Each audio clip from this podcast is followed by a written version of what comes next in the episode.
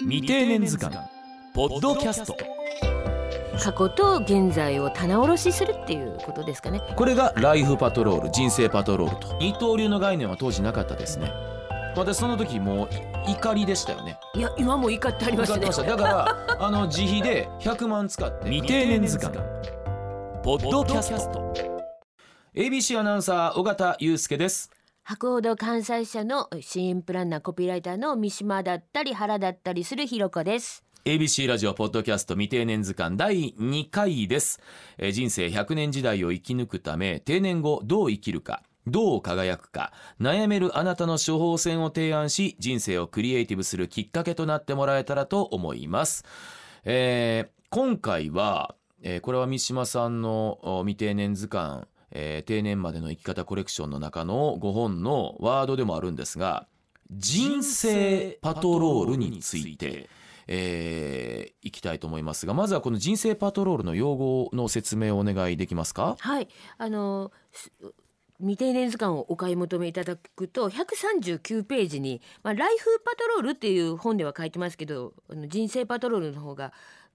聞こえとしては分かりやすいなと思うんで、えー人生パトロールで全然結構なんですけども、まあ、なんか自分の人生の中で自分を点検するっていうことですよね。自分を俯瞰で見て、えー、普段のその日常でこのお次のおまあ、定年後じゃなくてもいいんです。定年手前でもいいんだけども、うん。何かあ自分のキャリアをもっと充実させるチャンスの種はないかなとか、うん。新しい、えー何かチャレンジしてみたいなの種がないかなっていうことを意識しながらあ過ごす。あともっと、えーもう一つ言うと過去っていうのも棚卸しする。過去と現在えーをお意識して、えーそこをパトロールするっていうのが人生パトロールです。もしかしたらその時そういう言葉はなかったんですけれど就職活動大学3回4回生の時に自己分析なるものをしてみようしなさいと言われて、えーまあ20年ほどの人生を振り返って自分どうだったんだろうどういうところがあるんだろうっていうのをね点検した覚えありますけれどもそれから詳細な点検をしたことないかもしれませんね。そうですよね、うんそんなもうま毎日一生懸命うん。目の前の仕事をねこうこなすのに一生懸命の日々がもう10年20年続いていくからなかなか就活の時3回4回ぐらいの時以来やってなくて普通だと思います。自分の前にある道なき道がどうなってるのかってこう先を見据えることはあるんですけれども自分を歩いてきた道をねもう一度たどり直すっていうのはもしかしたら皆さんも想像してないんじゃないかと思います。はい。これがライフパトロール人生パトロールと考えていいですか？はい、あのそのとそういうことです。はい、過去と現在を棚卸しするっていうことですかね。現在は、えー意識して、はい。チャンスの種ないかなっていうふうにこう意識するっていう。で、こう人生ポリスっていう自分を見つめる自分をね、うん。もう一人買おうみたいなね。あで、あのなんか見逃してたりね、うん。するんですよね。キャリアの種、そして、えーこれから自分が楽しく生きるための種っていうのを、こう見逃してることが結構あるので。うんうんうん、じゃあどういうふうにライフパトロール棚卸ししていくかっていうのを今日はじゃあ私を例にとって、えーあの進めていきたいと思うんですけれどもどのあたりから棚卸ししましょあのまずは、えー、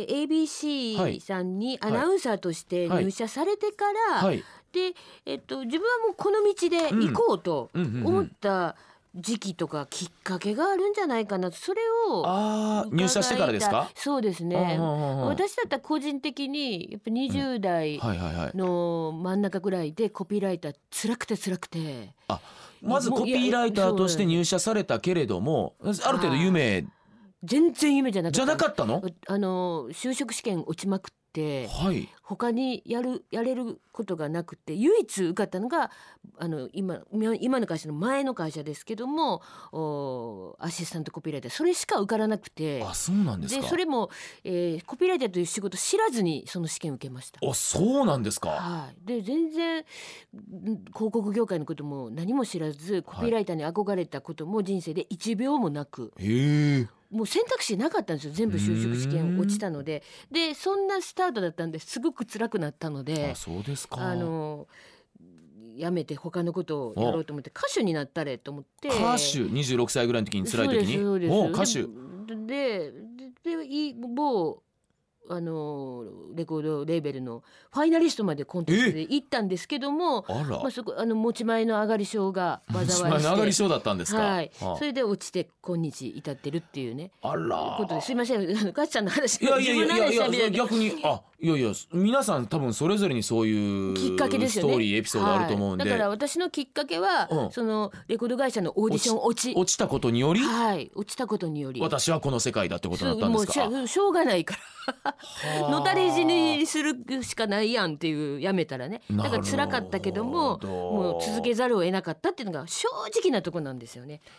正直なとこですいやいやでも多分皆さん本当にうんじゃあ一つのね仕事をしてるか置いといてこの世界あこの会社社会人で働き稼ぎ出して何の迷いもおそういう紆余曲折もなくずっと一本道進んでる方って少ないんじゃないですか？そうそう思います。それはそれで幸せなような気もするし、もしかしたら幸せじゃないのかもしれないっていうね。ん。違う道もあったかもしれないあったかもしれませんもんね。誰しもあると思う。で、うん。ガッチさんは、うにもきっとよし自分はもうこの道っていうのが入社されてからなんかあったんじゃないかななるほっていうど。そうですね。就職活動の前はそこまで棚卸ししてますけれども働き出してから棚卸ししてないから思い出すとですねえーまあ94年入社しました。大卒1年目。でなぜじゃあ ABC のアナウンサーになったかっていうとやっぱりスポーツに関わりたかったからなんですね。で、えー私サッカーずっとやってます。野球も見るのずっと好きでした。でその両輪でやってきつつちょうど入社する1年前に J リーグが発足するわけですよ。93年5月15日。でその翌年に入社することになりました、えー今ではなかなか考えられないかもしれませんけれども普通に地上波でうーん J リーグの中継が行われ ABC もしてましたね。ああそっかそっか、えー野球もサッカーも中継に携われるんだ。っていうところから始まりラジオでも中継してましたから。あサッカーです、はい、私だからラジオの実況としても、あのー経験してますしね。うんうんまあ、そんな時代でしたが、まあ、やっぱり時代は移ろいますよね。でその前に、うん、スポーツ実況のアナウンサーとして、えー経験積んで2年目に高校野球でデビューするに至って今に至るんですけれどもその前に音楽番組も担当するわけですね。あら音楽はい、えー今もね、えー一度閉じてもう一度開いた ABC ラジオの「ミュージックパラダイス」という番組があって1年目の冬ですか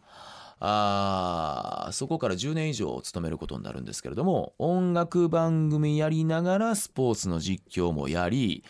えー思い起こせば「おはよう朝日」のリポーターもし、あのーこのアナウンサーの仕事として、えー報道もあります。まず報道、えー情報バラエティおはよう朝日のような番組。で音楽番組。トークのワイド番組。おはようパーソナリティですとかそういうところですよねでスポーツ実況とありまして今でこそ私月木おはパスをさせてもらってでもう一日使ってスポーツ中継という二刀流でやらせてもらってるんですけれども二刀流の概念は当時なかったですね。尾形よと。ね、今20代の若い頃はいいんだけれどもスポーツの道に進むかスポーツ以外、まあ、音楽番組やりながら情報だったり、えーとかねスポーツするかそれ以外かっていう選択をね迫られるわけです。迫られる前からあの定年前と一緒ですよね。えーあなたはどちらの道で生きていきたいのかっていうのをある程度持っときながらやった方がいいよ。その音楽番組と、えー情報番組とスポーツ番組と、まあ、二刀流だったりスポーツとそれ以外の両立ってのはありえないからと。まあ有史以来なかったわけですから、まあそういう時代でした。ああそういうもんなんだ。でも私ねやっぱり生意気かつうんちょっとそういう節がある人間なんですよね。そういうふうに自分の人生というか道を決めつけられるとまあ昔から反発してました。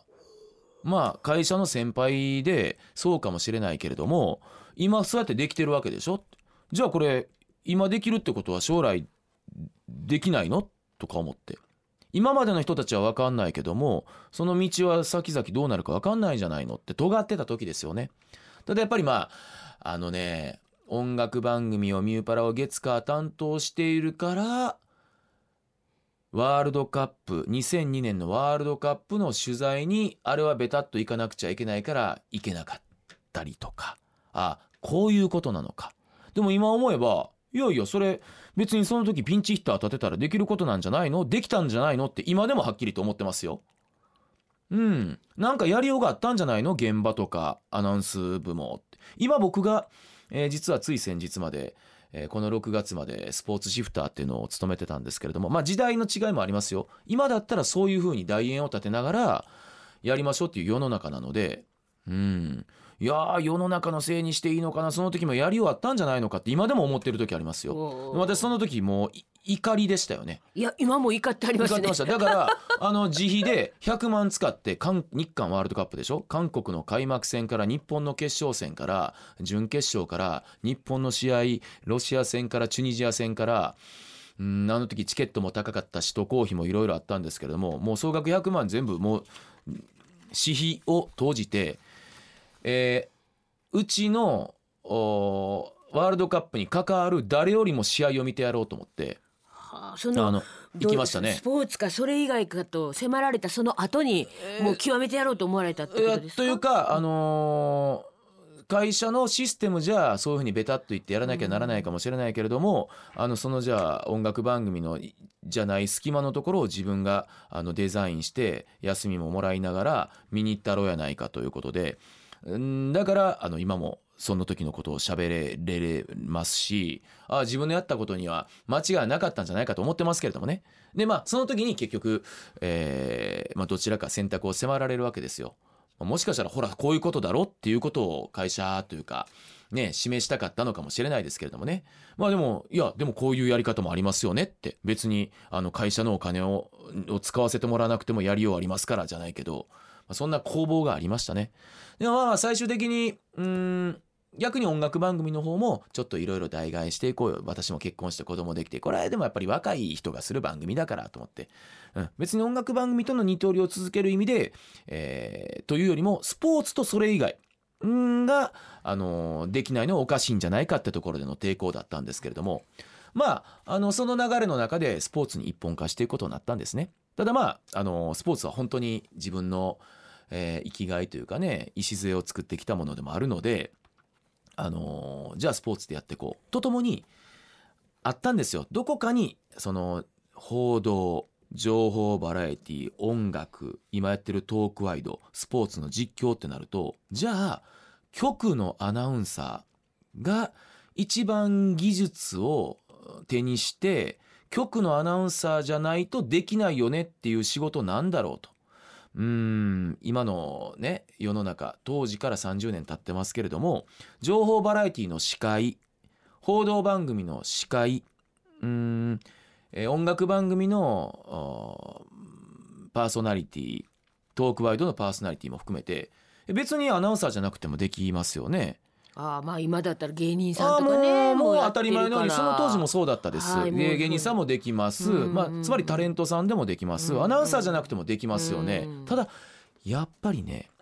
実況中継実況アナウンサーとなると、えー局のアナウンサーでなくてもやっぱりスポーツのおフリータレントアナウンサーであったりまだやっぱりそうかな。もしかしたらうーんタレントさんにはうまみのない顔を出すわけでもなく、えーそのための莫大な年間それにデビューするまでの時間がかかるとかあるんじゃないかと思うんですよ。まあ言ったら一番手に職というか職人の世界ではあります。下積みがねある程度あ下りますよね積みもありますし例えば今私があのハパソの月目やってるんですけれどもで月に大体多くて32ぐらいしか喋らないでも全試合やっぱり追ってますからタイガースの中継やるんだったらタイガースの中継全部追います。じゃあそれって多分他のタレントさんができますか？他のいろんな仕事も抱えてるな中やっぱできないんですよね。できないですいねやあのできる人もいるかもしれません。それはあの24時間眠らず撮ってみるとか。となるとまあそのね先ほどお伝えしたようにあ局のアナウンサーで一番そういう技術を手にしながらそれこそ音楽番組の時はあやっぱり若手に更新にってねあの思ったんですけれどもスポーツの世界は今見ても私の先輩 でも数多くいます。他局見たらそれこそ60超えられて、えーその会社の定年を超えられても喋ってらっしゃる方がたくさんいる。あじゃあやっぱりこれは一つ大好きなことでもあるし誰でもできることじゃないしあ悪くないしもしかしたらこの道っていうのは極めるのはなかなかの面白いものなんじゃないかってことで最終的にスポーツの実況の道にこう行くわけですよ。でもこれ分からんもんですね。分からんもんですよ。のはずがああじゃあもうこれで目指していこうと思ったら30代後半ですかスポーツ中心にやってたら尾形報道番組のキャスターやってみないかって言われるわけです。30代後半ですねはい。えー結婚しました。子供第一子生まれてまだ保育園いる時ですかね。まあ、いわゆる今の、えーおかえり」という枠でうん月曜から金曜の「ニューズ U プラス」という、まあ、報道番組があったんですけどもいわゆるああ自分が今まで一番足を踏み入れてこなかった情報バラエティでも音楽でもあトーク番組スポーツの実況でもない報道ニュースキャスターやってみないかということになってこれで行こうと思ったらそうじゃなくなるというこれがやっぱりサラリーマン、まあ、サラリーマンだけじゃなくっても皆さんそういう転機ってあるんでしょうね。ええ。そういうことに至るわけです。さあ尾形祐介固めたはずなのにどうなる？30代後半の ABC アナウンサー生活でした。あれなんか講談みたいになってるけど大丈夫？未定年。未成年じゃなく未定年。それは定年を前に不安な世代。主に4 5 0代を指す。その心の叫びがああ聞こえてきます。未定年青年じゃなく未定年まだ定年じゃない。未定年